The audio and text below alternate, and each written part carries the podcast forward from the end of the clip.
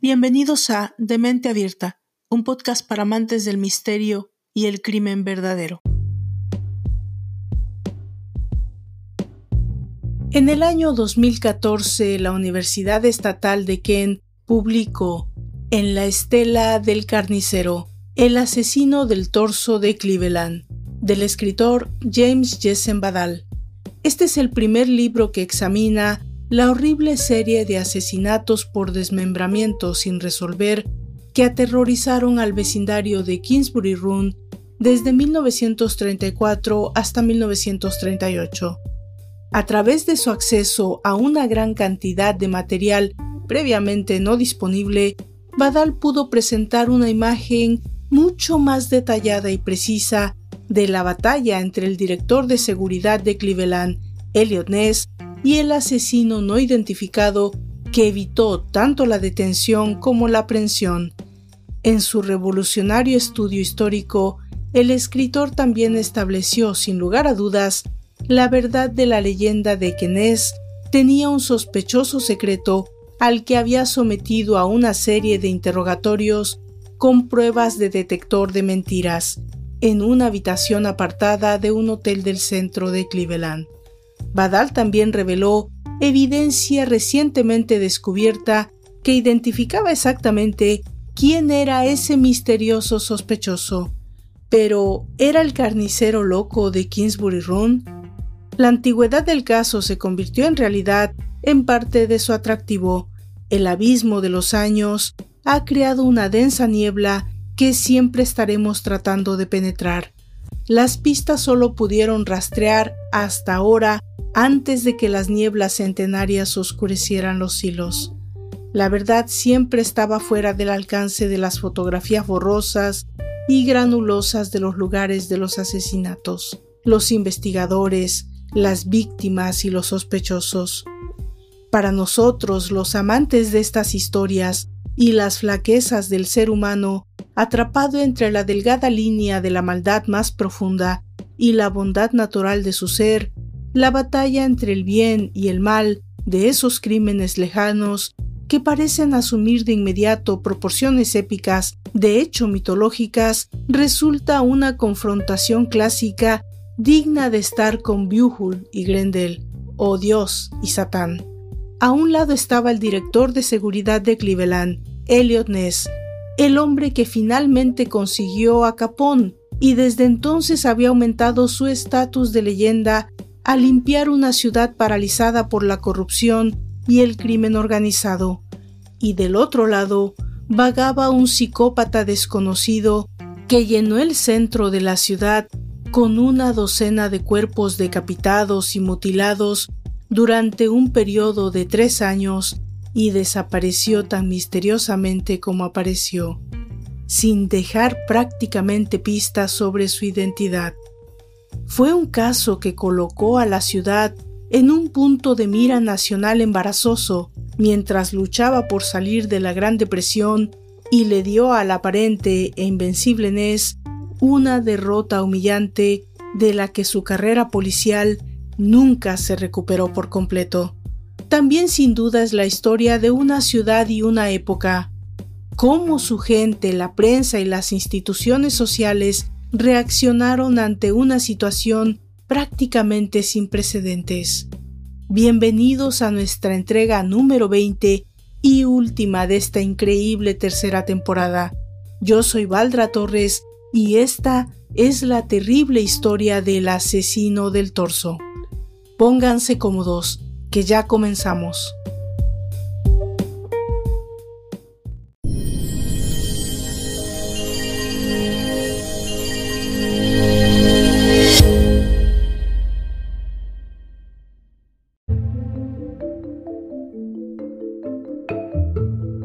Corría el año de 1934.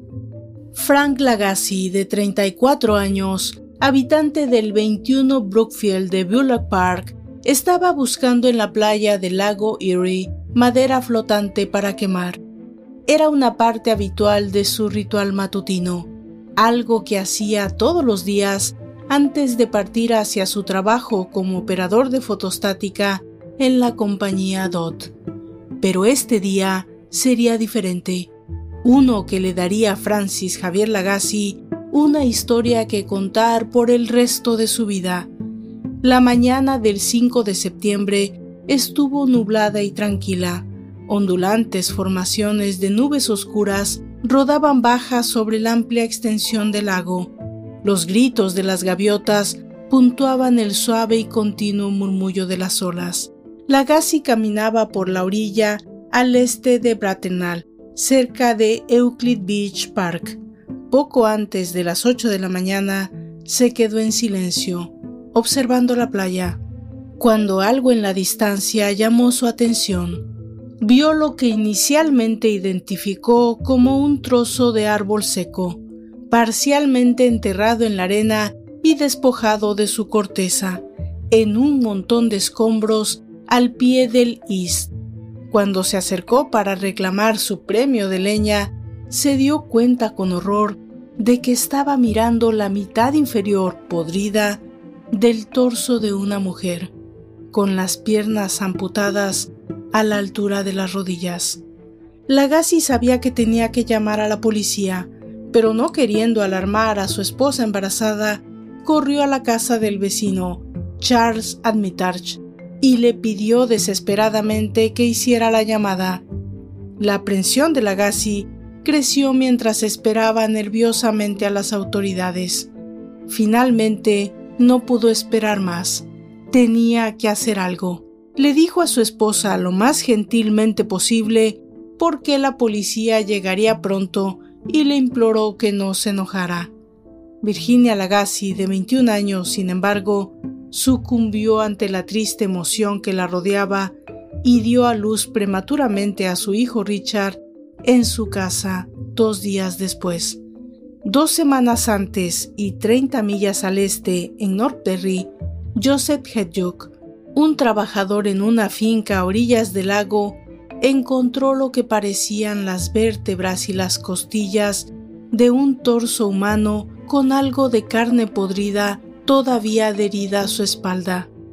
Una gaviota muerta yacía junto a los horripilantes restos como un amuleto vudú o un talismán maligno.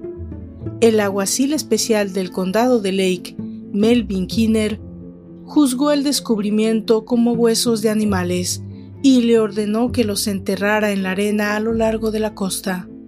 Cerca de allí, un niño sacó una caja con tapa, un metro de largo, un pie de ancho y un pie de profundidad del lago, y se sentó ociosamente sobre ella mientras arrojaba perezosamente su hilo para pescar a las olas. Más tarde, en la mañana del 5 de septiembre, las autoridades finalmente recogieron el sombrío descubrimiento de Frank Lagassi y se lo entregaron al forense del condado de Cuyahoga Arthur en J. Pierce, en la morgue. Inmediatamente determinó que no se trataba de una muestra médica descartada por los estudiantes como una broma. Los procedimientos de catalogación y numeración tanto en la Escuela de Medicina de Wester como en la Escuela de Embalsamamiento de Ohio, eran demasiado estrictos para permitir tal cosa. Aunque tenía muy poco con qué trabajar, un patólogo del personal comenzó a examinar metódicamente el espantoso objeto. La mujer había estado muerta durante unos seis meses y su cuerpo, al menos esta parte, había estado en el agua durante unos tres o cuatro pero la carne no estaba empapada, lo que sugería que la pieza había sido empacada en algún tipo de recipiente cuando fue arrojada al lago. Pierce calculó que medía alrededor de un metro sesenta y cinco, pesaba setenta y cinco libras y tenía entre 30 y 35 años. La única marca distintiva en el torso era una cicatriz abdominal, lo que indicaba que le habían extraído el útero aproximadamente un año antes. Pero Pierre se dio cuenta de que esta característica sería de poca ayuda para identificar a la mujer porque la operación en ese entonces era muy común. Un conservante de algún tipo se había vertido o extendido sobre el torso y había vuelto la piel rojiza, dura y curtida, lo que explicaba por qué no estaba más descompuesta. Pierce llamó a los químicos de la ciudad el 6 de septiembre para examinar la piel en un esfuerzo por identificar la sustancia misteriosa que E.B. Buchanan inicialmente especuló que probablemente era de aproximadamente 15 formas diferentes de calcio. Al día siguiente, el director del Chemical Laboratories determinó que en efecto era calcio.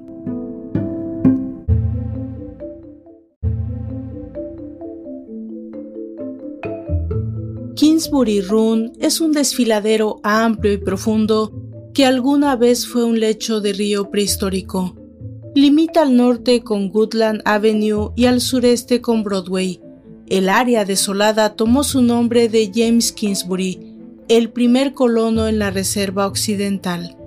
A finales del siglo XVIII y principios del XIX, Run sirvió como un hermoso refugio pastoral, un área de picnic llena de arroyos, árboles y flores.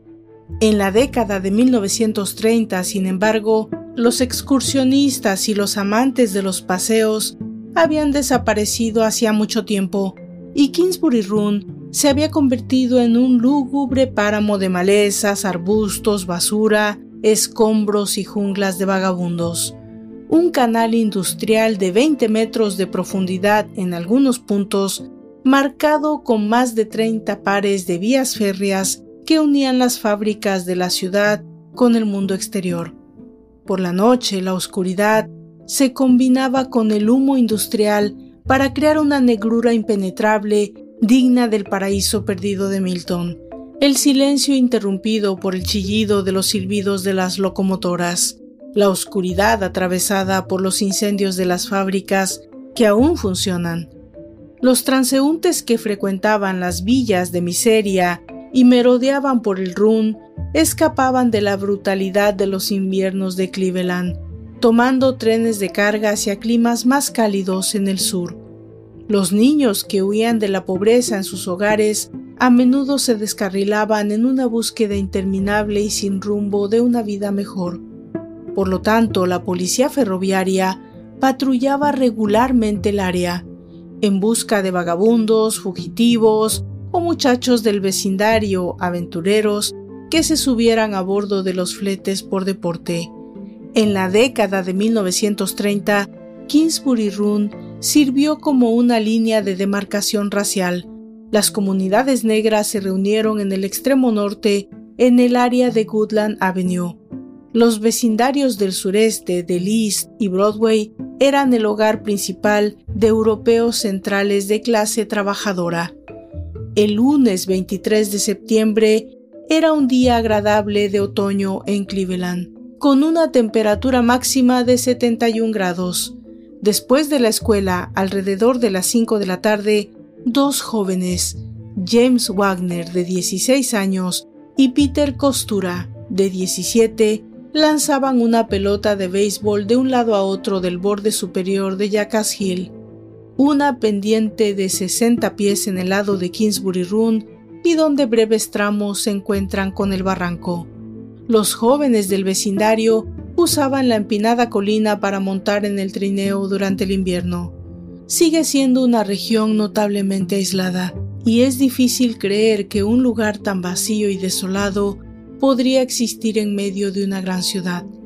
Cuando la pelota pasó por encima del borde de la colina y cayó al barranco, Wagner desafió a Costura a una prueba consagrada de la hombría adolescente, una carrera para la parte inferior para recuperarlo.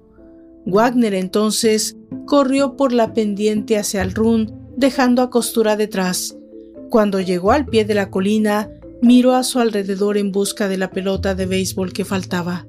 De repente, hizo una pausa y luego se congeló momentáneamente antes de volver a subir a la colina. Con los ojos en blanco de horror y su voz un susurro áspero y tembloroso, detuvo a Costura con una revelación sorprendente. había visto un hombre muerto sin cabeza en la maleza. Steve Jesiorski, de 12 años, y su hermano mayor, Leonard, estaban mirando mientras los dos niños jugaban y mientras seguían el proceso de Warner por la pendiente, vieron un cuerpo decapitado y descolorido tendido en los arbustos. Ciertamente el asesino no había tratado de ocultarlo, recuerda el joven Jesiorski. Los hermanos, asustados, corrieron rápidamente a su casa cercana en Praja Avenue, mientras Warner y Costura se dirigían en una dirección diferente. No quedaría claro hasta más tarde ese día que el cuerpo que había conmocionado a los hermanos Jesiorski no era el mismo que había enviado a Jimmy Wagner corriendo colina arriba con tanto terror. Wagner y Costura corrieron hasta que encontraron a un adulto, un hombre no identificado que llamó a la policía de Erie Railroad. El sargento Arthur Marsh y el patrullero Arthur Seed, quienes respondieron a la llamada, fueron las primeras autoridades en ver qué había hecho que estos dos muchachos se alejaran de la base. Dos cuerpos decapitados y separados de sus extremidades yacían en las colinas de Kingsbury Run.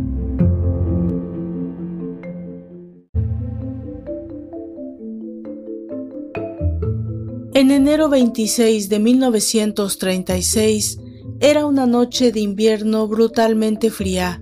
La ciudad estaba atrapada en una especie de ola de frío implacable con la que los habitantes de Cleveland estaban demasiado familiarizados, y el clima helado se había mantenido durante semanas. Era el tipo de frío intenso que empujaba a la gente al interior y los mantenía allí. El área alrededor de East Central Avenue, cerca de Charity Hospital, era un vecindario en decadencia, una colección destartalada de pequeñas empresas manufactureras, algunas tiendas, casas en ruinas, viejos edificios de apartamentos y burdeles. En las primeras horas de la mañana del domingo, entre las 2 y las 2.30, James y Josephine Marco, que vivían en el 2018 del Central Avenue, se despertaron con el ladrido de su perro confinado en el porche trasero se acurrucaron para protegerse del frío y dejaron que el sabueso siguiera inquieto. Pero mientras Josephine escuchaba el susurro del viento y el aullido del perro, detectó los débiles sonidos de alguien moviéndose en el patio exterior. A medida que avanzaba la noche, la temperatura descendió a un solo dígito.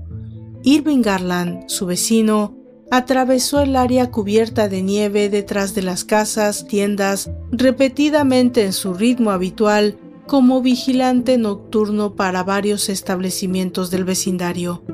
Pero no vio a nadie y no notó nada inusual. Tampoco Emmett Gohan, vigilante nocturno de Cap Company, que estacionó algunos de sus vehículos en un terreno baldío junto a la planta de Hart Manufacturing. A las seis de la mañana, Frank y Ángela Felice, residentes de un edificio de apartamentos en el 2340 East 22 Avenue, escucharon unos furiosos golpes en la puerta de al lado y la voz emocionada de un hombre que exigía entrar. Casi al mismo tiempo, la madre de Ángela, Frances Capo, que vivía con la pareja, escuchó a dos mujeres hablando aparentemente en un apartamento distinto. Aunque hablaban poco inglés, captó lo suficiente de su conversación para darse cuenta de que estaban discutiendo sobre un hombre negro que habían visto que había perseguido un perro lejos del área del patio, detrás de la planta Hart. Se puso algo en el bolsillo y luego escapó. Cuando el día frío y gris comenzó a amanecer, los residentes somnolientos oyeron que otro perro comenzaba a ladrar. Este llamado Lady pertenecía a Lick Albondante, de 16 años, de Charity Avenue, quien junto a Charles Frater, un fabricante de herramientas en Hart, aparentemente fue la primera persona en ver las dos cestas de medio bushel sentadas en la nieve contra la pared trasera del edificio. Hizo un rápido examen de las cestas y su contenido, notando lo que pensó que eran trozos de carne de cerdo envueltos en periódico y colocados en bolsas de arpillera. Mientras se alejaba, se le ocurrió que debía alertar a la policía, pero no lo hizo. A las 11 de la mañana, una mujer negra no identificada se había hartado del perro que ladraba, por lo que se abrigó para protegerse del frío y salió a investigar. Ella también encontró las dos cestas de media fanega descansando en la nieve. También miró adentro y examinó los paquetes envueltos en papel del periódico. Luego caminó por el callejón al lado de Hart y entró a la tienda. Anunció al propietario de Charles Page que había visto algunos jamones en un par de cestas detrás de la planta de fabricación. Al parecer, pensando que su tienda había sido robada, Page se apresuró por el callejón hasta la parte trasera del edificio Hart e hizo el repugnante descubrimiento de que las cestas contenían trozos congelados de un cuerpo humano. A las 11.25, el teniente Harvey Weitzel del Departamento de Detectives respondió a la llamada de Page y llegó con un contingente completo de policías, incluidos los tenientes Kruger y Peter Vargo. Los sargentos James T. Hogan, jefe de homicidios, y Walter Kirby, los detectives Shive y Herbert Washman, también se apresuraron a llegar al lugar, junto con el capitán Thomas G. Duffy.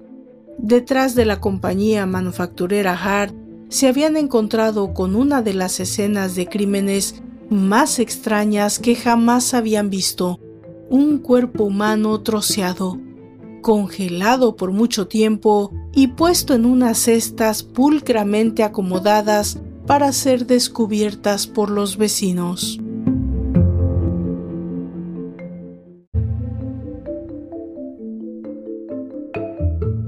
El 5 de junio de 1936, aproximadamente a las 8.20 de la mañana, dos jóvenes afroamericanos, Louis Chili de 11 años y Ivy Gómez de 13 años, caminaban hacia el sur por Kingsbury Run a lo largo de un camino junto a las vías del ferrocarril central de Nueva York. Aunque la tradición oral de Kingsbury Run sostiene que se dirigían a la escuela Otway los jóvenes en realidad estaban jugando a pescar. En la quietud de la madrugada, los dos niños pasearon por el paisaje desolado cerca de donde el puente de I-55 Street cruzaba el desfiladero. Aproximadamente a 300 metros al suroeste de Kingsman Road, entre las vías del tren y la línea de tránsito rápido, los chicos vieron un par de pantalones de tweed marrón, envueltos en un bulto debajo de un sauce. Vimos los pantalones arremangados, dijo Ivy, y creímos que tal vez había dinero en los bolsillos. Los chicos empujaron tentativamente el bulto con una caña de pescar, haciendo que se desenrollara lentamente. Debajo de una de las perneras del pantalón apareció una cabeza humana mugrienta. Estaban tan asustados que corrieron despavoridos. La cabeza de la víctima número 4 había sido encontrado en Kingsbury Run. Los pequeños, horrorizados, esperaron a que llegara la mamá de Ivy y le contaron lo que habían visto. Ella les dijo que tenían que contarlo a la policía. Los niños le dijeron al patrullero Hendrix de la estación 5 del precinto de I-55 y Woodland sobre su sombrío descubrimiento. Parece que trató de localizar la cabeza antes de pedir ayuda por radio, pero debido a que los dos muchachos habían huido aterrorizados y no podían estar seguros de su ubicación exacta, Hendrix no pudo encontrarla el ya familiar elenco de agentes de la ley comenzó a reunirse en la escena a las 5.40.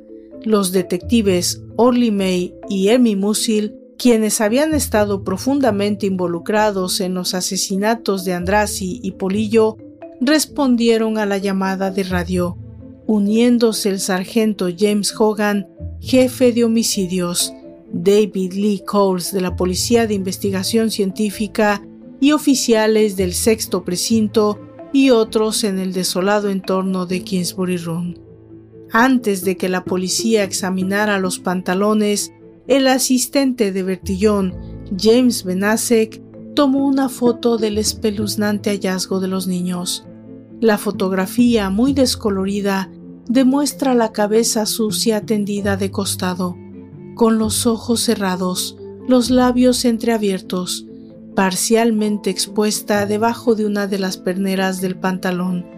Metidos en el interior de las perneras de los pantalones se encontraban las piernas, cortadas a la altura de la rodilla.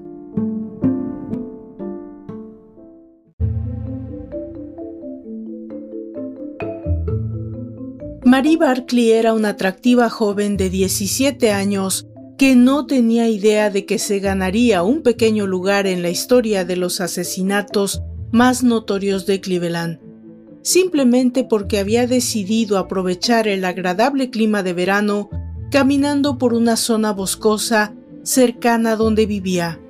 A última hora de la mañana del 22 de julio de 1936, salió de su casa en el 7808 Hope Avenue y caminó hacia el sur, probablemente por la calle West 73.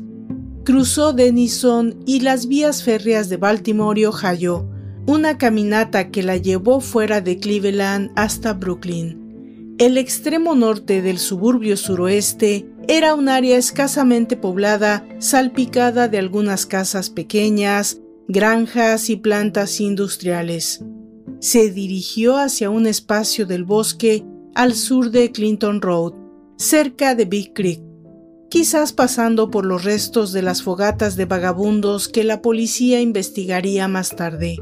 No se sabe si ella notó por primera vez el terrible hedor o si realmente vio el cadáver repugnante, pero alrededor de las 11.30 se encontró con el cuerpo desnudo y sin cabeza de un hombre blanco en avanzado estado de descomposición que yacía boca abajo en un barranco cerca de West 98 y una planta de rayón.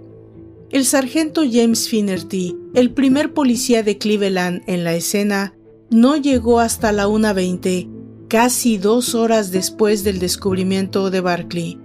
Es posible que se haya citado primero a la policía de Brooklyn, pero no existe ningún registro de si alguna vez respondieron a esa llamada o de hecho incluso la recibieron.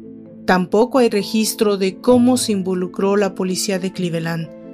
Es posible que las autoridades de Brooklyn los hayan alertado cuando reconocieron la similitud entre el descubrimiento de Mary Barkley y los asesinatos anteriores en la ciudad.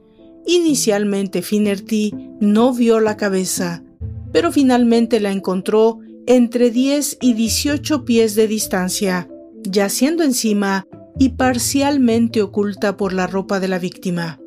Los brazos de la chaqueta estaban envueltos al revés, una barra en la manga derecha, un cinturón de cuero marrón oscuro con una hebilla lisa de níquel, zapatos Oxford negros talla 8, muy gastados, un polo azul claro, calcetines azul claro, una gorra negra con rayas grises y ropa interior blanca. Al parecer, el hombre había sido asesinado donde yacía su cuerpo. A la 1.30, el sargento James Hogan y los detectives Orly May y Thomas McNeil se reunieron a Finnerty Hogan y May eran veteranos inteligentes y experimentados de la fuerza. Orly May había sido uno de los primeros detectives de Cleveland en la base de Jackass Hill, el septiembre anterior, cuando Jimmy Wagner y Peter Postura descubrieron el cuerpo de Edward Andrassy, y desde entonces había trabajado en todos los casos del torso. Había visto que se evaporaban pistas sólidas en los asesinatos de Andrassy y Polillo Después de explorar el área, ambos hombres se dieron cuenta de que había pocas pistas y tal vez ninguna en absoluto. solo una escena del crimen aislada, que luego se determinó que tenía unos dos meses de edad y un cadáver en descomposición. Debido a que el cuerpo yacía en un lugar rodeado de vías de tren y salpicado con los restos de los campamentos de vagabundos, la policía asumió que posiblemente la víctima había sido uno de ellos. Una investigación más exhaustiva del área no arrojó nada. No había habido suerte en este caso. La víctima número 5, el único encontrado en el lado oeste de Cleveland, llevaba dos meses muerto cuando su cuerpo fue encontrado. Las autoridades se dieron cuenta de que sus esfuerzos serían inútiles. Dado que la piel de la cara estaba tan descompuesta, las huellas dactilares y los informes de personas desaparecidas eran las únicas formas posibles de identificar a la víctima. Dada la condición de los restos, el método anterior había sido casi imposible, pero la policía trató de tomar un set de todos modos. Después de que el asistente de Bertillon, James Benasek, fotografió el cuerpo, el empresario de pompas fúnebres del condado, Frank G. Nunn, lo llevó a la morgue, donde el forense Pierce declaró al hombre legalmente muerto a las 5.20 pm. La víctima pesaba alrededor de 145 libras, medía un metro 75 y poseía cabello castaño largo. El patólogo Ruben Strauss estimó que tenía aproximadamente 40 años. El informe de la autopsia de Strauss se lee como un catálogo de horrores. La piel de la espalda y las piernas permaneció intacta, pero estaba endurecida y de color marrón. El sargento James T. Hogan estaba profundamente preocupado. Aunque el jefe de homicidios no estaba entre los que estaban en el pie de Jackass Hill cuando los cuerpos de Edward Andrassy y su compañero anónimo fueron descubiertos un año antes, había sido uno de los primeros en Hard Manufacturing en enero siguiente en investigar la muerte de Fiopolillo. También había dirigido la búsqueda inútil de su cabeza perdida a lo largo de Orange Avenue 13 días antes, cuando aparecieron más partes de su cuerpo, y había estado presente durante el examen del patólogo de ese segundo conjunto de restos. Había respondido a la llamada de Luis Chili y Ivy Gómez quienes encontraron la cabeza del hombre en Kingsbury Run el 5 de junio de 1936 y había estado entre los primeros en la escena cuando se descubrió el cuerpo al día siguiente. Hasta principios de junio de 1936 había considerado los asesinatos como delitos separados, pero el asesinato del hombre aún no identificado lo obligó a revaluar su posición y verlos como vinculados. Inicialmente se había mostrado reacio a agregar el asesinato de Flo Polillo al recuento oficial, pero el descubrimiento de la víctima número 5 en el lado este de Brooklyn probablemente lo llevó a reexaminar esa suposición también. La policía se enfrentaba ahora a lo que la prensa denominó el 10 de septiembre un misterio moderno de barba azul, y un muro blanco de misterio sin idea. Hogan era un veterano de la policía, un profesional sólido con rasgos duros y atractivos que a menudo se asocian con sargentos de la Marina. Se había unido a la fuerza en 1905 y había sido ascendido a jefe de homicidios en noviembre de 1935. Aunque ni el término ni el concepto de asesino en serie tenía la misma relevancia para él que para la sociedad actual, poseía los instintos seguros que pueden y que provienen solo de 31 largos años de experiencia. Y esos instintos, según la prensa del 10 de septiembre de 1936, le hicieron profetizar que pronto habría más asesinatos. Cleveland oficialmente se enfrentaba a un asesino en serie.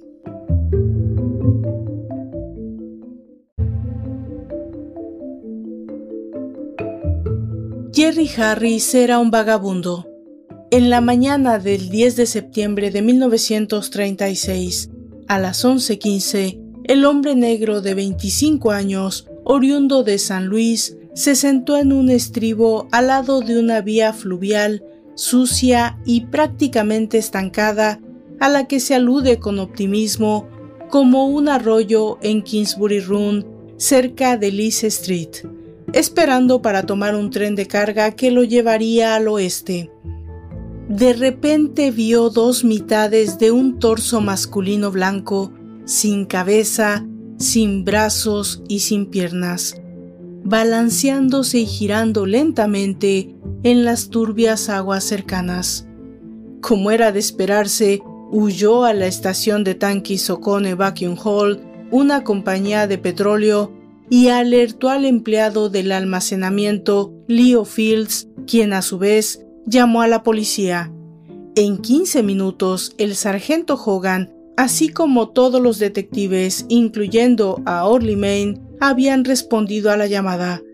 Por razones que todavía no se explican, el asistente de Bertillón, Ulrich, no pudo obtener una fotografía de las dos piezas en el arroyo, por lo que la policía las sacó del agua sucia y las envió de inmediato a la morgue. En un punto donde el agua emergió de un gran túnel a una piscina de 6 metros de profundidad, la policía encontró algunos pequeños trozos de carne humana adheridos a una repisa, aparentemente donde el asesino había arrojado los trozos por el borde al arroyo.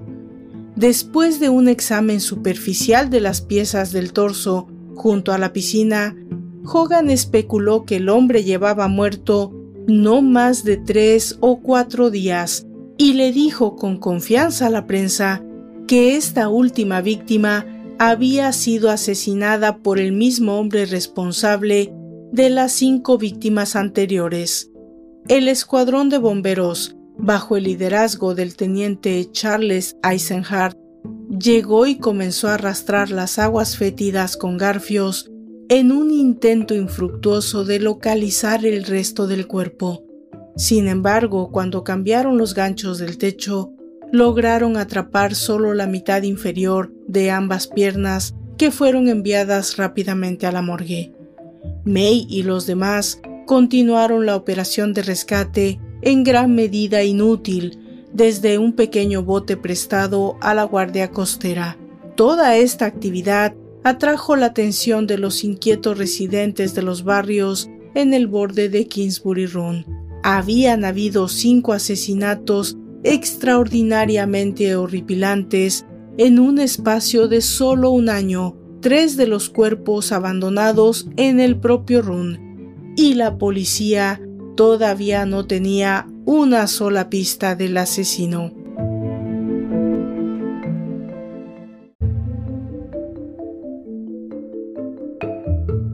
El verano de 1936 se convirtió en otoño, dejando a Cleveland como una ciudad realmente marcada.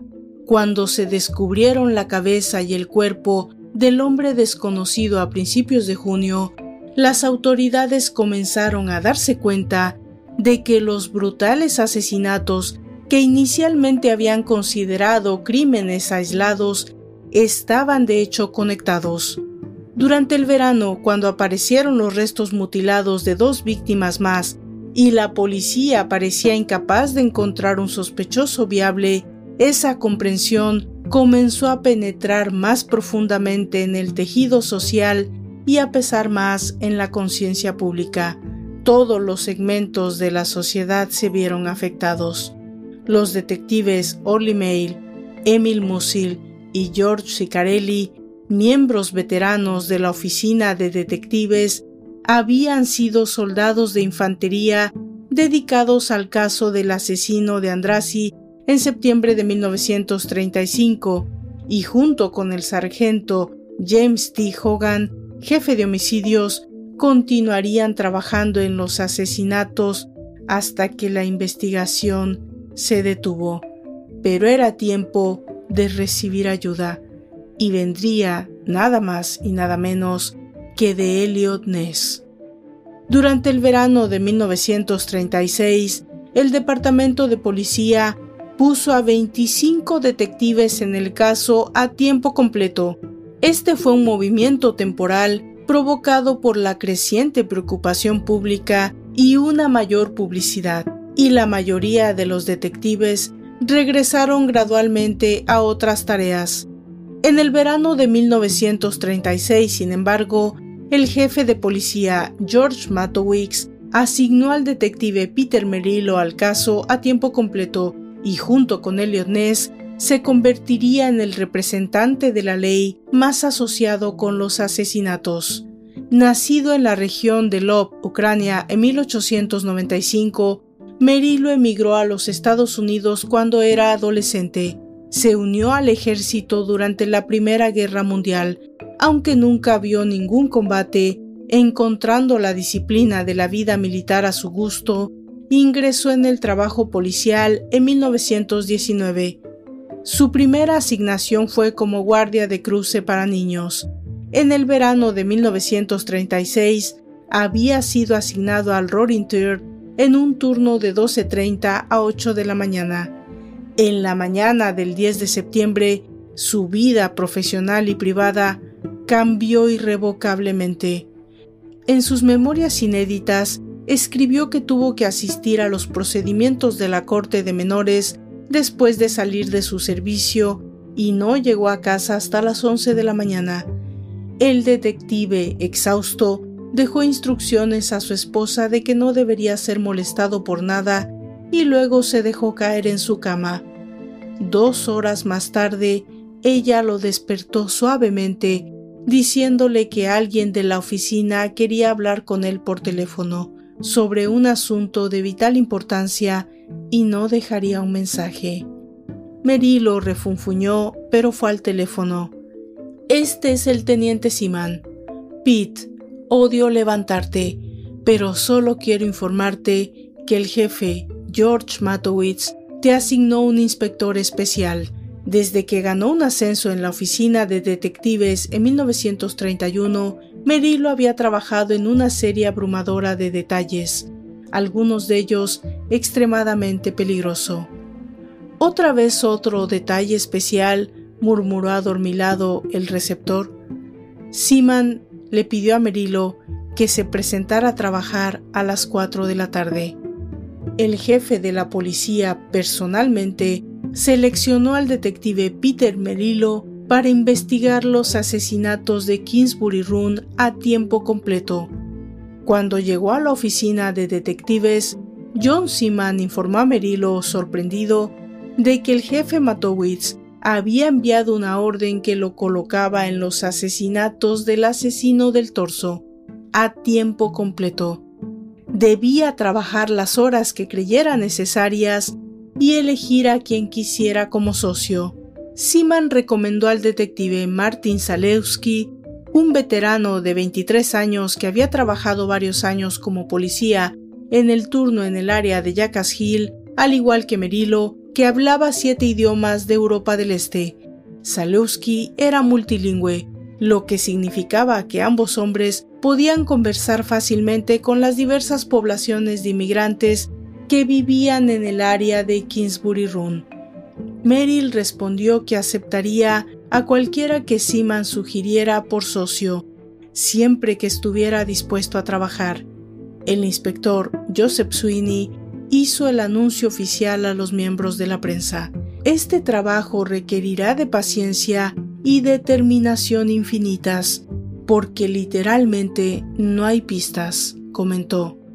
Pero sé que estos hombres trabajarán día y noche sin desanimarse y de hecho, ambos hombres estarían a la altura de la predicción de Sweeney al trabajar con una tenacidad increíble, a menudo en su propio tiempo personal.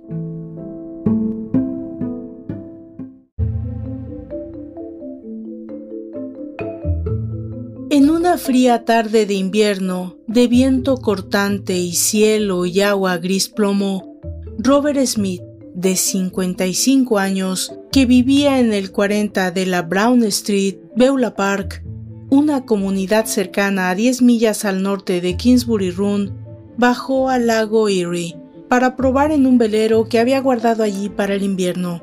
Después vagó por la playa en busca de madera flotante para quemar.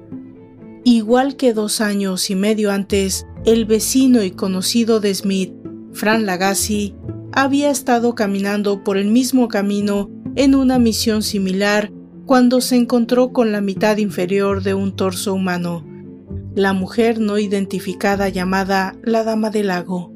A la 1.40 de la tarde, cerca del pie de I-56, Smith notó un objeto blanco cerca de la costa. Al principio pensé que era el cuerpo de un perro o una oveja, dijo Smith al plain dealer el 24 de febrero. Pero luego vi que era parte de un cuerpo, así que notifiqué a la policía. El primer oficial en la playa fue el teniente Williams.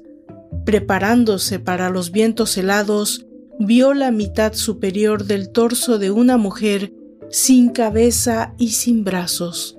En tierra, a unos pocos metros de la costa, poco después se le unieron el sargento James Hogan, el inspector detective Joseph Sweeney, el detective Orly May y otros tres detectives, mientras Hogan se adentraba en las gélidas aguas para recuperar el espantoso objeto, notó que las únicas huellas visibles en la arena pertenecían a Robert Smith y al teniente Williams.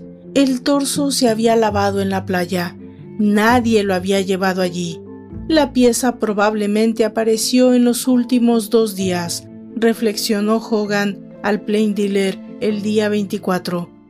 Algunos niños habían estado en la playa el día anterior y no había estado allí en ese momento. Si hubiera flotado cuando las olas estaban altas, se habría arrojado muy arriba en la playa.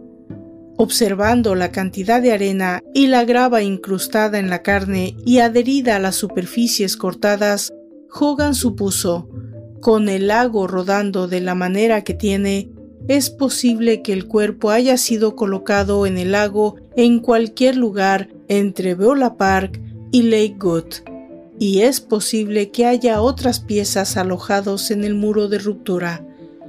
Un par de alcantarillas pluviales se vaciaron en el lago cercano, pero el bloqueo de la nieve y el hielo impidió cualquier búsqueda inmediata. Cuando las alcantarillas se volvieron transitables varios días después, Merilo y Zaleski, acompañados por tres trabajadores del Departamento de Alcantarillado de la ciudad y un periodista, exploraron el tramo de 10 millas, pero no encontraron nada. Después de que Hogan envió el torso a la morgue, el patólogo del condado Ruben Strauss esperaba su llegada.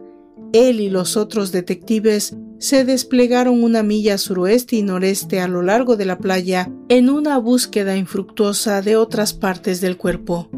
El forense Strauss comenzó a trabajar en el torso a las 3.30 de esa misma tarde. Por el estado de sus pulmones, Strauss determinó que era un habitante de la ciudad. Supuso que tenía entre 25 y 35 años.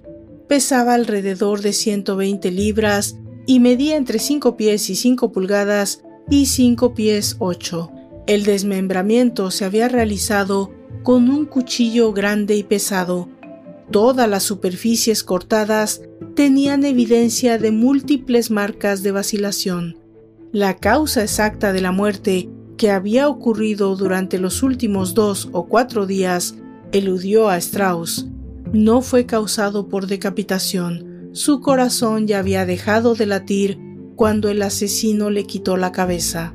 Surgió un interesante conjunto de desacuerdos tanto dentro del departamento de policía como en la morgue. El forense Herbert creía que el desarrollo de los senos indicaba que la mujer había dado a luz al menos una vez, quizá dos. Strauss pensó lo contrario y argumentó que ella nunca había tenido un hijo. Fue esta otra víctima más del carnicero fantasma de Cleveland.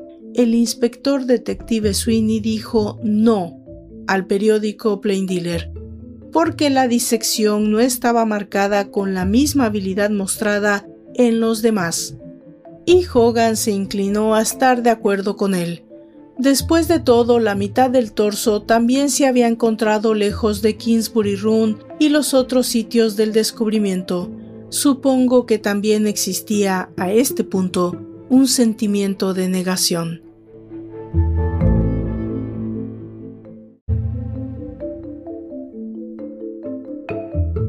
El 6 de junio de 1937, Russell Lauer, de 14 años, viajaba en autobús de camino a casa después del cine.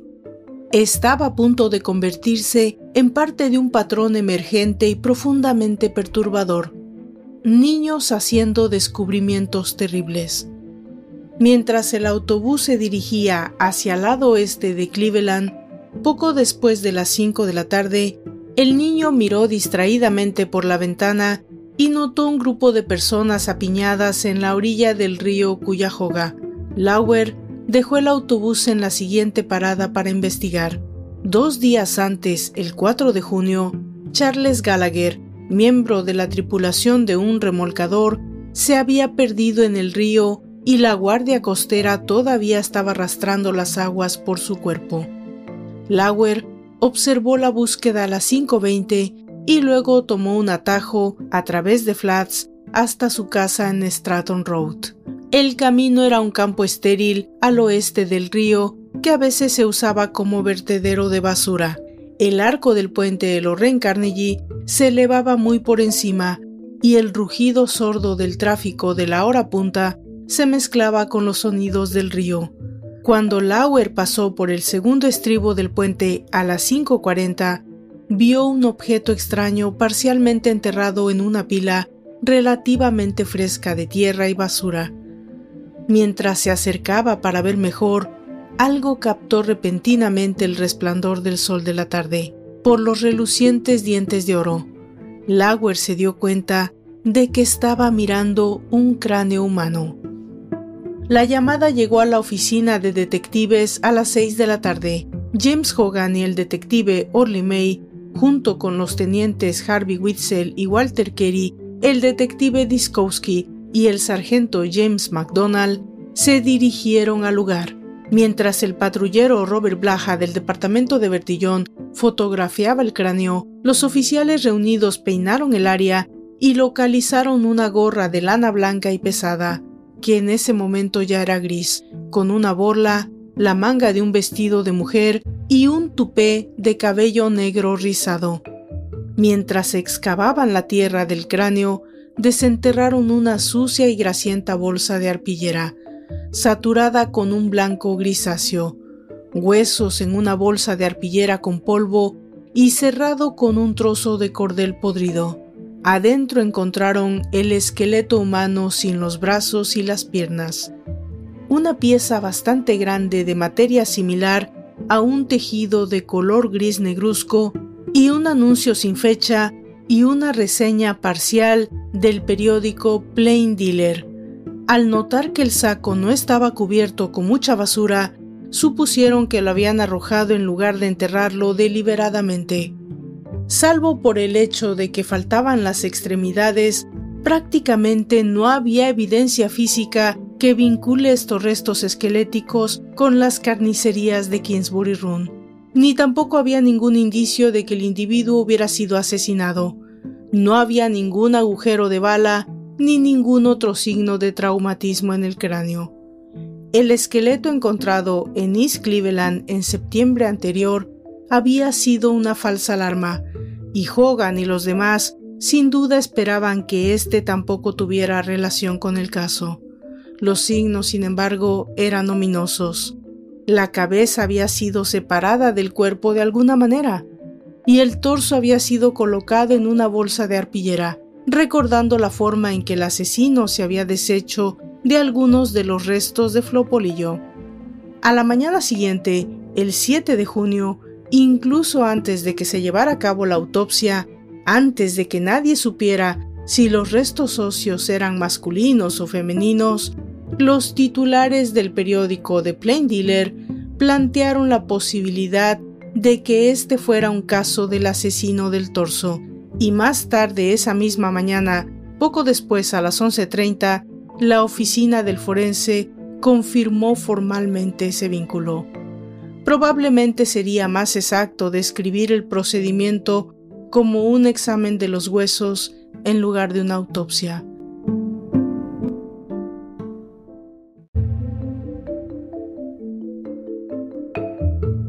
El 6 de julio a la 1.47 de la mañana, la infantería tomó posiciones en flats en la división Abson Not de Republic Steel. La secuencia exacta de los eventos de esa mañana sigue siendo algo incompleta y no siempre está perfectamente claro quién vio qué y cuándo. La búsqueda de Amelia Eckhart capturó los titulares locales y mantuvo la cobertura de prensa de los asesinatos del torso al mínimo, y aunque las historias de los periódicos y los informes policiales no se contradicen exactamente entre sí, comparar los dos conjuntos de relatos plantea algunas preguntas interesantes. Para complicar aún más el panorama, algunos de los detalles en el informe del sargento Hogan del 6 de julio difieren marcadamente de los de un segundo informe presentado el mismo día, aunque es imposible saberlo porque la firma es ilegible. A las 5.30 de la mañana, el soldado John Smith vio algo blanco flotando en el río Cuyahoga, pero no estaba seguro de cuál era el objeto.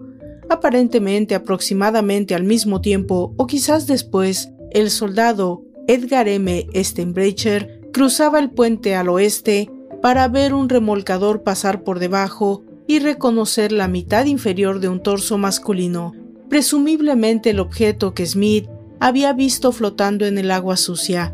Pero nadie llamó a la policía hasta las 10 de la mañana.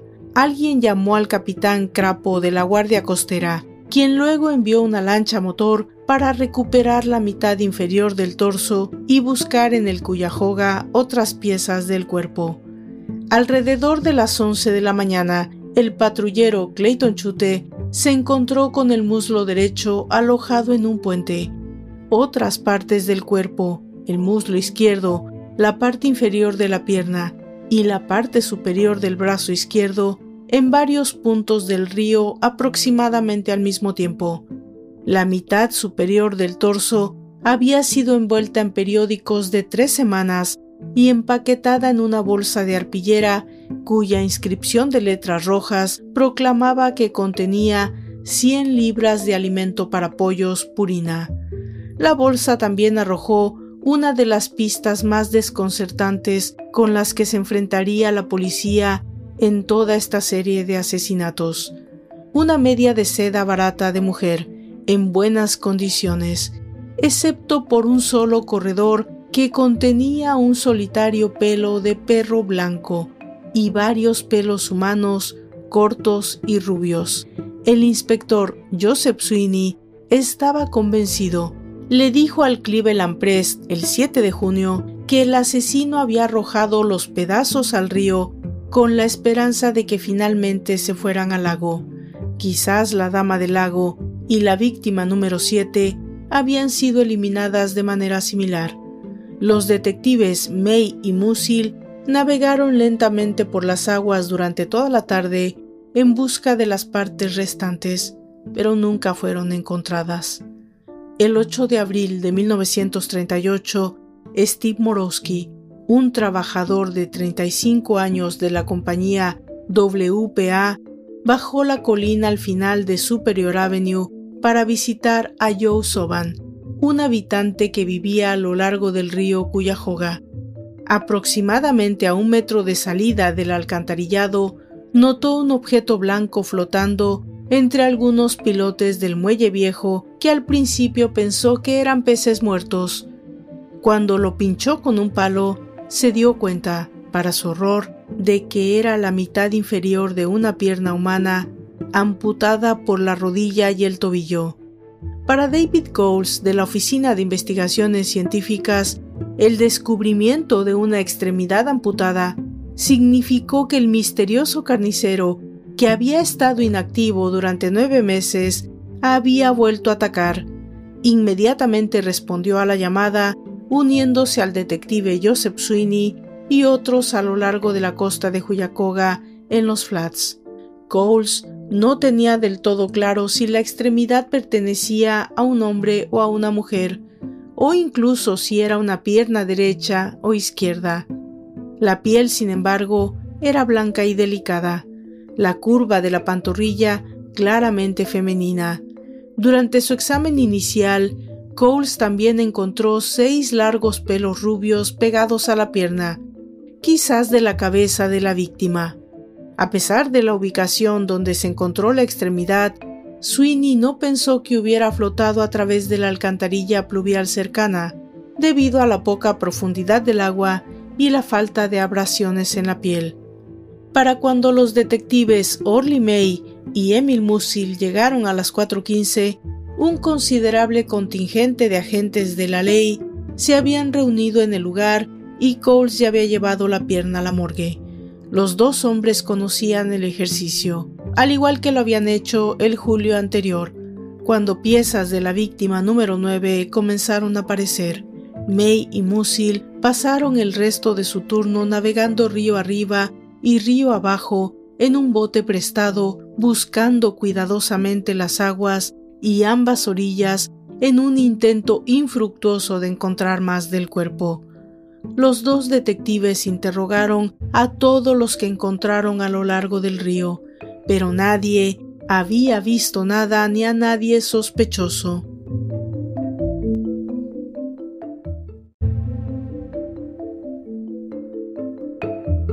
El espectáculo público más grotesco que había visto la ciudad desde que el sargento James Hogan encabezó la búsqueda infructuosa de los brazos y la cabeza de la víctima número 6 en Kingsbury Run dos años antes, comenzó a desarrollarse a última hora de la tarde del 16 de agosto. James Dawson, Edward Smith y James McChack, afroamericanos que vivían a duras penas buscando chatarra y basura reutilizables que pudieran vender a los distribuidores estaban buscando a través de un vertedero cerca de la esquina suroeste de Lakeshore Drive, donde habían descartado gran parte de la basura de la exposición de los grandes lagos. Aproximadamente a las 4 de la tarde, Dawson dejó a sus compañeros para buscar una camioneta. Me estaba preparando para juntar un poco de hierro para poder venderlo a un depósito de chatarra, le dijo al periódico Plain Dealer el 17 de agosto, cuando pasé un pequeño barranco y vi lo que parecía un abrigo que sobresalía de las rocas. Cuando Dawson descendió a la depresión de metro y medio, tropezando con pedazos de hormigón roto, se dio cuenta de que el abrigo era en realidad un bulto cubierto con una ordenada pila de rocas. Alertado por el zumbido de las moscas que rodeaban la zona, apartó alguna de las rocas y los escombros de hormigón y luego retrocedió ante el olor pútrido. Llamó a sus dos compañeros para que se le unieran y cuando empezó a retirar con cuidado algunas de las rocas del bulto, Smith vio lo que parecían huesos humanos. Los tres hombres se apresuraron a salir del barranco y llamaron al primer policía que vieron. El patrullero Martin Connors, haciendo servicio de tráfico cerca de la intersección, llegó al lugar. Connors llamó a la oficina de detectives y en cuestión de minutos un considerable contingente de policías, incluyendo James Hogan y Peter Merillo, así como el forense Herbert, se reunieron en el basurero. Incluso para estos veteranos de la investigación del torso, la espeluznante escena del 16 de agosto de la esquina de Lakeshore y East Street debe haber sido un shock.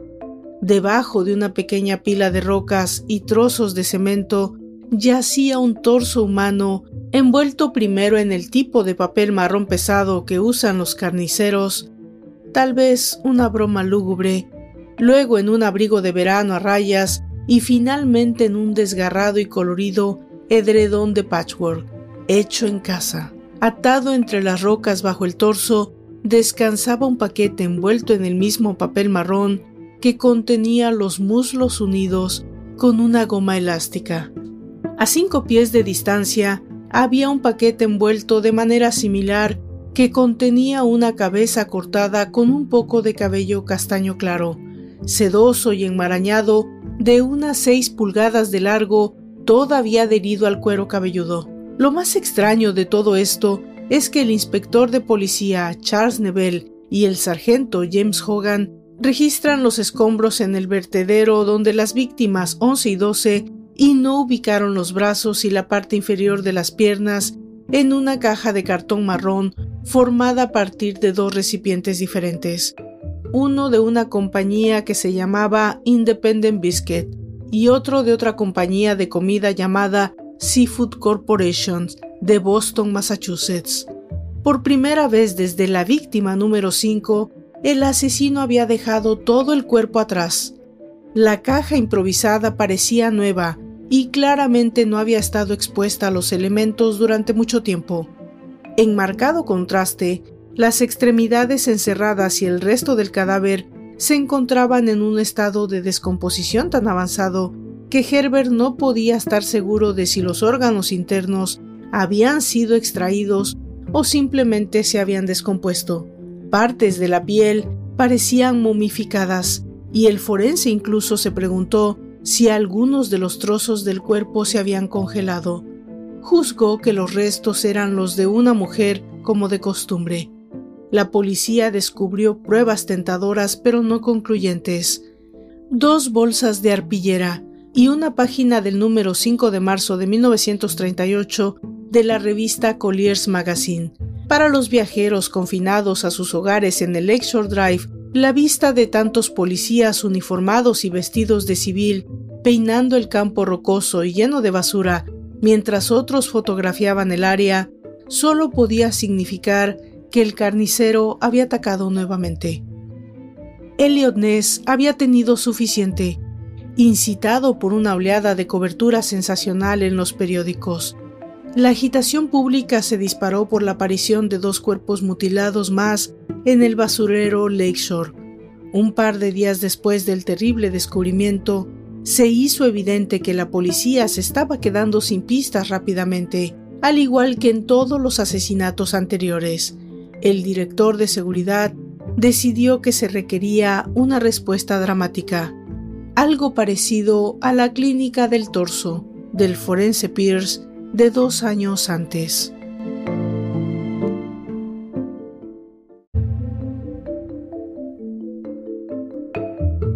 El 29 de diciembre de 1938, un inspector postal de Cleveland llamó a los detectives Merilo y Zalewski a su oficina y les entregó una carta dirigida al jefe de policía de Cleveland, George Matowitz, y fechada el 23 de diciembre de 1938, que se había encontrado en la oficina. La carta decía así: Jefe de policía Matowitz, puede estar tranquilo ahora ya que he venido a la soleada California para pasar el invierno. Me sentí mal al operar con esas personas, pero la ciencia debe avanzar. Asombraré a la profesión médica. Un hombre con un solo doctorado. ¿Qué significaron sus vidas en comparación con cientos de cuerpos enfermos y retorcidos por enfermedades? Solo conejillos de indias de laboratorio que se encuentran en cualquier calle pública. Nadie los extrañó cuando fallé. Mi último caso fue exitoso. Ahora conozco el sentimiento de Pasteur, Thoreau y otros pioneros. Ahora mismo tengo un voluntario que demostrará absolutamente mi teoría.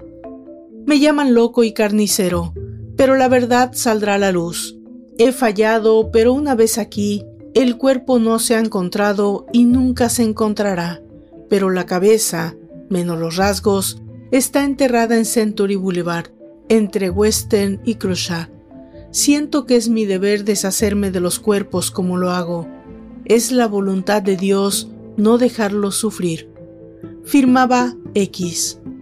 En este punto, la policía de Cleveland había recibido una avalancha de aproximadamente 1.800 piezas de correspondencia sobre el misterioso asesino se envió una copia de esta carta a la policía de Los Ángeles y los oficiales en California hicieron una búsqueda inútil en el área que el escritor especificó. Un extasiado Peter Merrill dijo a la prensa local el 7 de enero de 1939 que sentía que la carta era genuina y una de las mejores pistas sólidas que las autoridades tenían en el caso. Pero dentro de un año lo descartó como los desvaríos de un loco.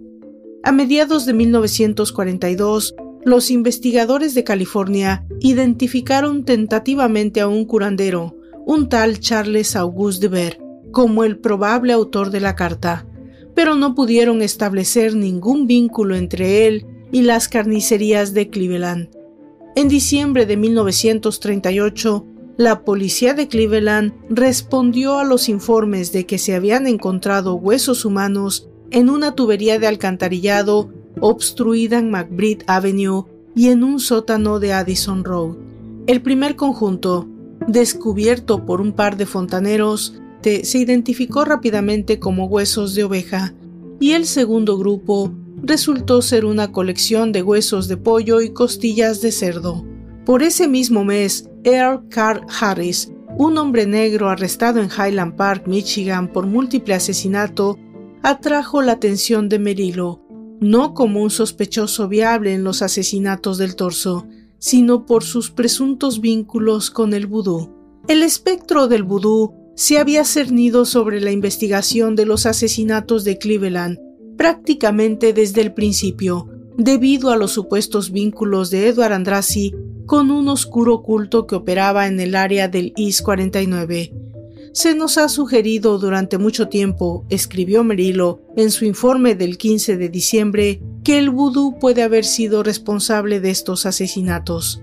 Sin embargo, nunca pudimos conocer su funcionamiento o sus reglas o estatutos, debido al hecho de que cualquier persona a la que pudiéramos acercarnos para interrogarlos en relación con ellos estaban aparentemente demasiado asustadas para revelar todos los datos que nos esforzamos por aprender de ellos. Medilo esperaba que la policía de Highland Park pudiera presionar a Harris para obtener detalles sobre las prácticas de vudú y pidió a sus superiores que hicieran la solicitud formal. Aunque el ritmo de la investigación disminuyó en 1939 y a principios de 1940, Merilo y Zalewski continuaron su búsqueda del asesino. En febrero, respondieron a la histórica histeria de una mujer de limpieza sobre un tal Dr. Antonio Longoria y una cama ensangrentada con cables eléctricos conectados, solo para encontrar a un científico serio pero poco ortodoxo que investigaba el cáncer. En abril, revisaron un basurero en I-72 y Kingsbury Run cuando el propietario, Al Gottman, encontró un pie derecho humano con un dedo del pie quemado, aparentemente cortado de la pierna con una sierra a unas tres pulgadas por encima del tobillo, en su propiedad. La cálida tarde del 22 de julio, Mike Haratz y John Cooper residentes de Wifer Lodge en Lakeside caminaban por un vecindario cerca de Drainport Avenue cuando de repente se encontraron con una pierna humana parcialmente descompuesta en un campo. Cuando llegó la policía, inmediatamente revisaron el área alrededor del enorme montículo de acero, donde los obreros habían detectado por primera vez malos olores dos semanas antes y descubrieron el torso desmembrado de un hombre blanco, ambos brazos y una pierna, todo en un avanzado estado de descomposición en el suelo debajo de la pila. Un perro, supusieron, debió haber arrastrado la otra extremidad al campo donde la encontraron Haratz y Cooper. Habían pasado una docena de años desde que cesaron los asesinatos del torso. Los escalofriantes secos de Kingsbury Run, sin embargo, no pasaron desapercibidos ni para el detective capitán David Kerr jefe de homicidios, que había estado en la fuerza un poco más de un año cuando comenzaron los asesinatos, ni para el detective teniente James Dodge. Un desnudo, cadáver desmembrado, falta una cabeza, no había señales de sangre en la escena. Se colocó debajo del cuerpo una revista de deportes y trozos de ropa abandonados cerca. Aunque no estaba claro que pertenecían al muerto, esta vez, sin embargo, había algo nuevo, dos páginas de una guía telefónica que cubrían la letra K. Basado en la cabeza que faltaba y el estado desnudo del cadáver, el doctor Herbert, todavía médico forense del condado de Cuyahoga, declaró la muerte como homicidio. Mientras estaba en la escena, el hombre había muerto, razonó, entre seis y ocho semanas, ni mucho menos tanto como sugieren las páginas del periódico que se encuentran debajo, pero cerca del momento en que el misterioso bañista comenzó sus apariciones rituales. De vuelta a la morgue, Herbert determinó que la víctima tenía una sombra de menos de seis pies de altura y que el brazo derecho había sido cortado del torso, aunque el resto de las piezas se habían deteriorado demasiado para estar seguro. Al día siguiente confirmó que el desmembramiento había sido realizado con un instrumento punzante. Más tarde calculó la edad del hombre cerca de los 40 y calculó que pesaba alrededor de 160 libras. Los periódicos de la ciudad se apresuraron a establecer paralelismos con los asesinatos de Kingsbury Run, similitudes que Herbert admitió, aunque insistió en que no había pruebas de que el notorio Butcher de Cleveland hubiera asesinado a esta última víctima. El 26 de julio, Herbert regresó al sitio del descubrimiento donde se encontró el cuerpo desmembrado de Robert Robertson en julio de 1950 para recolectar muestras de tierra y de insectos. Mientras peinaban el área, la cabeza desaparecida apareció encajada en una pila de madera a unos seis metros de distancia del montón de vigas de acero donde se había encontrado el resto del cuerpo el 22 de julio. El examen preliminar del forense no reveló ninguna lesión de cráneo. Faltaban cuatro dientes, aunque los restantes estaban en una forma razonablemente buena, evidencia de una sobremordida que posiblemente podía resultar en un labio superior protuberante, orejas pequeñas y cabello castaño recién cortado, con mechas grises. Después de remojar la cabeza en fosfato trisódico durante tres días, Herbert pudo agregar un lunar o tumor de piel cerca de la mitad de la frente y evidencia de una vieja herida en la nariz a la descripción.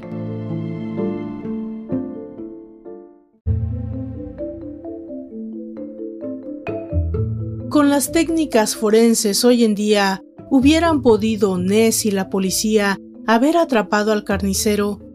Esta pregunta justa pero difícil es una que me hago siempre y donde sea que hablo sobre estos asesinatos del torso de Kisbury Run.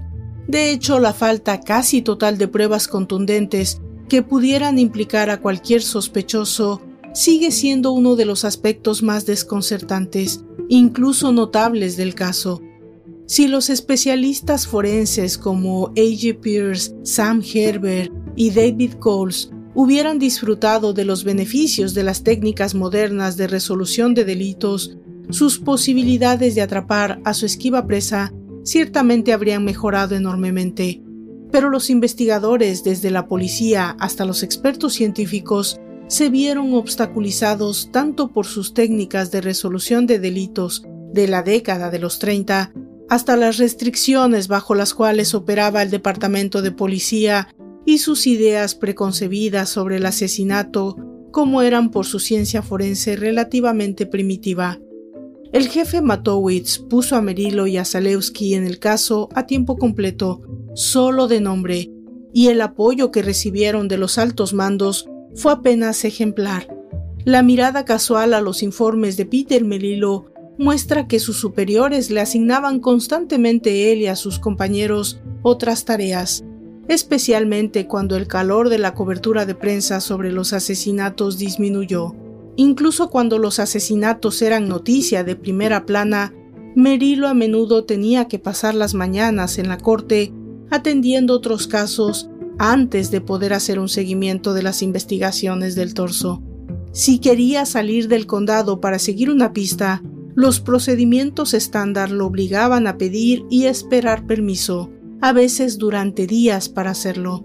Durante la investigación suplicó a sus superiores por un automóvil oficial, argumentando que tenía que depender del suyo. Los oficiales de policía modernos estarían horrorizados por la manera casual en que sus predecesores llevaron a cabo una investigación en la escena del crimen. En aquellos días, las autoridades nunca intentaron acordonar el área.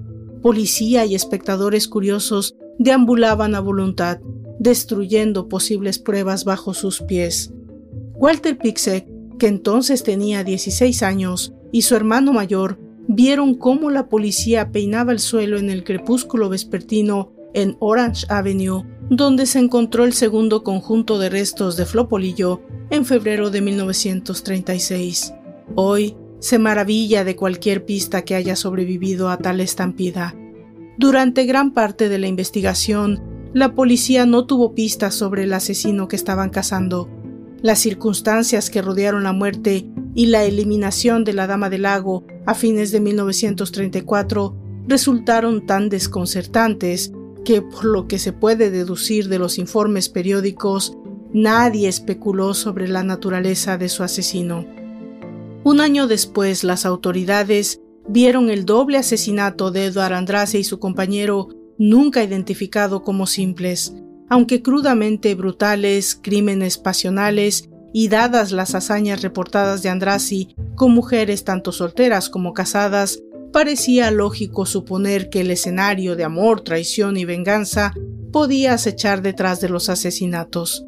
Pero sus supuestos vínculos y roces con el inframundo también apuntaban a una venganza de la mafia, por lo que la policía buscó el asesino entre las filas de maridos, novios indignados o personas de bajo nivel.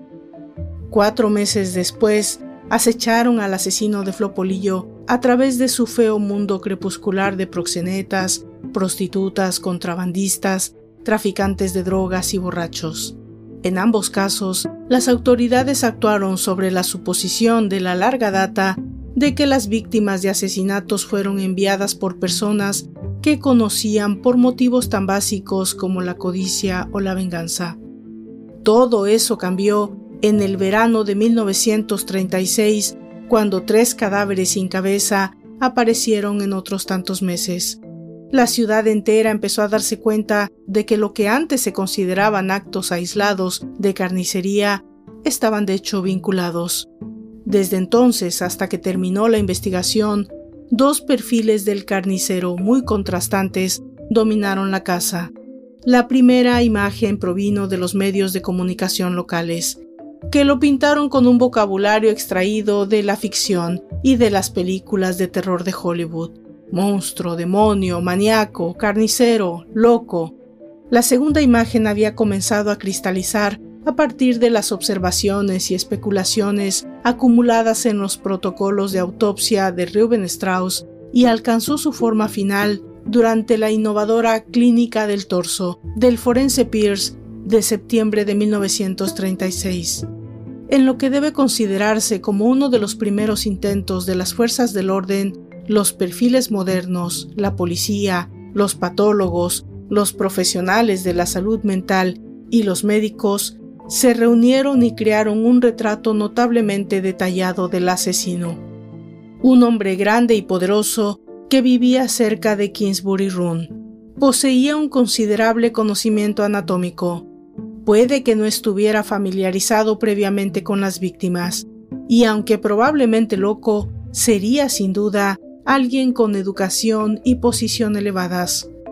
Hoy, más de 70 años después de que se cometieron los asesinatos de Kingsbury Run y en ausencia de la mayoría de los archivos policiales, no hay forma de saber cuántos sospechosos viables pueden las autoridades haber tenido.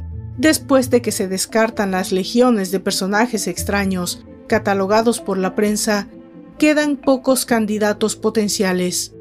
¿Quiénes eran y en qué circunstancia fueron sospechosos?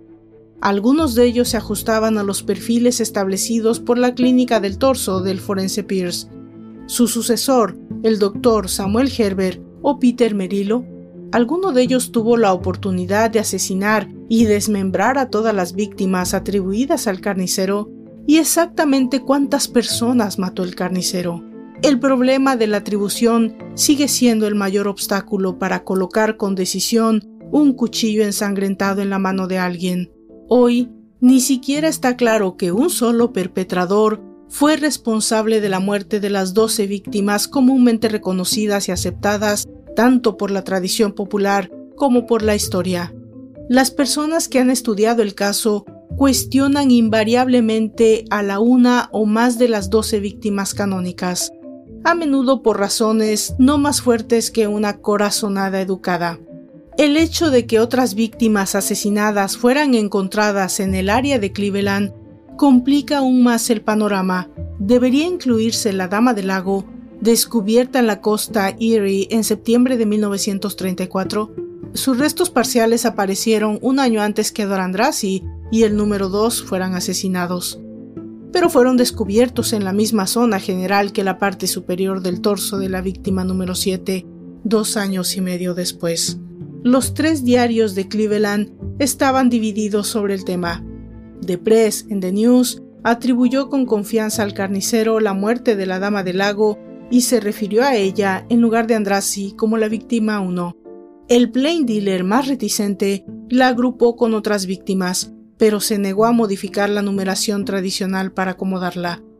El detective Peter Merillo la aceptó como una víctima legítima del torso. Se refiere a ella como el asesinato número uno en una lista de víctimas que preparó el 30 de junio de 1942. Pero todas estas cuestiones de atribución se vuelven prácticamente incontestables no solamente con el paso del tiempo, pero con ninguna prueba contundente. Estas no son solo preguntas académicas abstractas, porque para vincular a un posible sospechoso con un delito es necesario demostrar que tuvo la oportunidad de cometerlo. Si, por ejemplo, todas las víctimas de Newcastle se atribuyen al carnicero, al menos un candidato principal queda descalificado de la consideración por falta de oportunidades. Desafortunadamente ninguno de los relatos de los periódicos ni de los documentos oficiales que se conservan hasta hoy dejan claro exactamente lo que Elliot Ness, David Coles, James Hogan, Sam Herbert y todos los demás simplemente especularon. En su abatida búsqueda, Elliot Ness debió acudir a su último estandarte, David Coles, porque Coles no solo había seguido de cerca el caso, sino que incluso tenía un sospechoso, el excéntrico Dr. Sweeney. Bajo mucha presión y con exclusivo cuidado, Ness buscó someter a un interrogatorio a Francis Sweeney. Uno de los problemas principales era que el Dr. Sweeney era un familiar de un famoso político de la época. Cualquier alerta que Sweeney diera a su hermano seguramente cerraría toda opción de seguir con el interrogatorio. Curiosamente, el doctor se mostró ansioso de ser interrogado y durante las entrevistas se dedicó a burlarse de la situación y nunca fue muy claro en sus respuestas. Los especialistas estaban seguros de que Sweeney era un inteligente psicópata con tendencia esquizoide, pero eso no lo hacía responsable de los 12 asesinatos que se le adjudicaban al afamado Torso Slayer. Ness solicitó hablar a solas con el doctor Sweeney. El hombre de tamaño descomunal logró amedrentar de tal forma a Elliot Ness que éste mismo le contaría a su mujer años más tarde que nunca se había asustado tanto al interrogar a un sospechoso. El doctor estaba vestido de punta en blanco, bien peinado y denotaba una gran educación. Ni la misma policía podía creer que ese fuera su sospechoso número uno. El joven Ness había entrado a la habitación, se sentó en la cama frente a Sweeney y le dijo que pensaba que él era el asesino. Se acercó de manera amenazadora y se posó a pocos centímetros de Ness, el cual se había armado de valor, a duras penas, ante el enorme Sweeney. ¿De verdad cree que soy el asesino? Entonces pruébelo. Ness se levantó asustado y llamó a sus compañeros, pero ya no estaban en la sala contigua. Sweeney sonrió complacido. Parece que todos se fueron a almorzar. A pesar de que Ness estaba seguro de que el doctor Sweeney era el carnicero, no existían pruebas. Mientras tanto, el extraño doctor se autoexilió en varias instituciones mentales, a la vez que los problemas con el alcohol y su esquizofrenia aumentaban. Era imposible no imaginar que Sweeney se había regocijado con el hecho de encarar al propio Elliot Ness, pero que tampoco quería pasar el resto de su vida en la cárcel. Los asesinatos se detuvieron en 1938. y la policía no logró resolver los crímenes del asesino del torso. Por su parte, Elliot Ness jamás pudo sobreponerse a la decepción de no haber podido atrapar al asesino, el cual, según varios, debería ser el Dr. Sweeney. Por su parte, Francis Sweeney se dedicó a enviarle burlescas postales a Ness desde el sanatorio, las que terminaron por obsesionarlo y sumirlo en una depresión de la que nunca logró sobreponerse. Los homicidios siguieron siendo investigados e incluso se les llegó a ligar con el caso de la Dalia Negra, pero la racha asesina se había detenido en 1938, o al menos se dio a entender eso por los medios. El asesino había dejado de matar en Kingsbury Run y no pudo ser apresado. Años después aparecería otro sospechoso, pero nunca se le logró ligar satisfactoriamente a los 12 crímenes cometidos por el asesino del torso. Actualmente en el Museo de la Policía de Cleveland se exponen algunas máscaras mortuorias realizadas para la identificación de la víctima del sádico psicópata. Se cree que siguió activo incluso hasta 1950 y la cifra total de asesinatos podría elevarse a más de 40. El hijo adoptivo de Elliot y Elizabeth Ness, Robert Elliot Ness, murió a los 30 años de leucemia el 31 de agosto de 1976. En memoria de su esposo, Sharon Ness donó los álbumes de recortes de su suegro a la biblioteca de la Western Reserve Historical Society el año siguiente. Los materiales documentan meticulosamente las pequeñas victorias y los grandes triunfos de la carrera de Elliot Ness a través de recortes de periódicos, programas de conferencias, cartas personales y elogios oficiales. Entre los voluminosos álbumes de recortes, sin embargo, hay algunos elementos notablemente extraños. Una carta prácticamente incoherente y cinco postales sueltas, cada una con uno o más mensajes crípticos, pronunciamientos extraños y bromas burlonas. El remitente decoró cuatro de las tarjetas pegando imágenes recortadas de periódicos o revistas que se atribuyen fueron enviadas por el torso. De vez en cuando todavía recibimos una pista sobre la maldita cosa, reflexionó el jefe de homicidios, el teniente David Kerr, sobre los asesinatos de Kingsbury Run a fines de la década de los 40. Esta historia sin resolver nunca se ha cerrado. Después de más de 75 años, los asesinatos del torso todavía se consideran un caso oficialmente abierto. En el verano de 1950, una nueva generación de agentes respondió a la llamada y registró entre las vigas de acero donde se encontraron los restos desmembrados de Robert Robertson. Para ellos, los asesinatos de Kingsbury Run ya eran una leyenda. Es posible que los hombres que habían trabajado en el caso se hayan desvanecido en la memoria del público cuando los asesinatos desaparecieron de los titulares, pero en el departamento de policía disfrutaron de una reverencia que las generaciones habían reservado para los veteranos de la guerra civil. Solo otro policía podía entender la frustración de la abrumadora forma de trabajar tan duro durante tanto tiempo y no tener prácticamente nada que mostrar. Orly May dejó la fuerza en 1944 para convertirse en director de seguridad en Berea. Murió en enero de 1968 a la edad de 70 años. Durante la Segunda Guerra Mundial, Emil Musil trabajó con las autoridades federales en la investigación de estampillas de racionamiento falsificadas. Se jubiló en 1948. Sirvió otros 20 años como tesorero de la Asociación de Policía Jubilados de la ciudad y murió a los 73 años en 1970. James T. Hogan renunció en 1941 con 36 años de servicio a sus espaldas. Murió tres años después. Martin Zalewski falleció en noviembre de 1958. Peter Merillo dejó la fuerza en 1943. Nadie en el departamento pensó que el dedicado cazador de carniceros se retiraría alguna vez, pero después de haber cumplido sus 25 años, renunció silenciosamente. En 1939, el jefe había elogiado a Merillo como el hombre más trabajador de la fuerza. No sabe lo que es estar en casa, le dijo a la prensa el 8 de julio. Ha invertido horas y horas extra y nunca ha pedido que le devuelvan un minuto. Se ha arrastrado a través de la suciedad y la suciedad hasta los sótanos y los áticos. Ha tenido que lidiar con vagabundos, con pervertidos y todo tipo de personas repulsivas. Ha metido a más hombres en la cárcel que cualquier otro hombre en la fuerza. En mis 25 años en el Departamento de Policía de Cleveland, nunca me había rendido en ningún caso al que me habían asignado, escribió en sus memorias. Ni tampoco tuve la intención de renunciar a la investigación de los asesinatos del asesino del torso. Sus detractores argumentarían que el celo profesional se había convertido en una obsesión personal. Iba de camino a su casa en la oficina en el viejo arcade cuando colapsó y murió en mayo de 1958 a la edad de 63 años.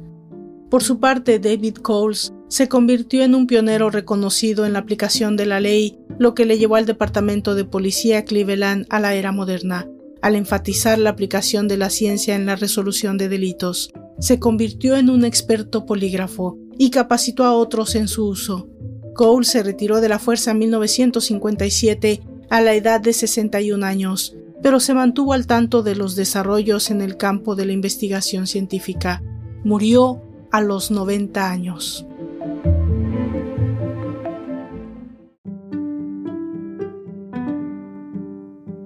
De esta manera hemos llegado al final de este largo, increíble capítulo que hemos tenido que narrar en esta última entrega de la tercera temporada de Demente Abierta Podcast. Para mí ha sido tan pesado como para ustedes, y por supuesto espero haber llenado las expectativas del último capítulo de esta entrega dedicada a asesinos seriales. Yo los espero en la próxima temporada, la cuarta, que hemos decidido dedicarla a asesinos internautas. Vamos a navegar por las historias de muchos asesinatos que han tenido como ventaja no solamente las redes sociales, pero muchos sitios de Internet. Así que no se pierdan la cuarta temporada de Demente Abierta Podcast, dedicada a asesinos internautas. Yo me despido de ustedes. No se olviden de visitarme en mis redes sociales, en Facebook, en Twitter, en Instagram. Y si me escuchan desde el canal de YouTube, por favor suscríbanse, denle click a la campanita, comenten y si les gusta el contenido, compártanlo. Yo soy Valdra Torres y les agradezco mucho haberme acompañado hasta el final de este largo y terrible capítulo. Hasta la próxima.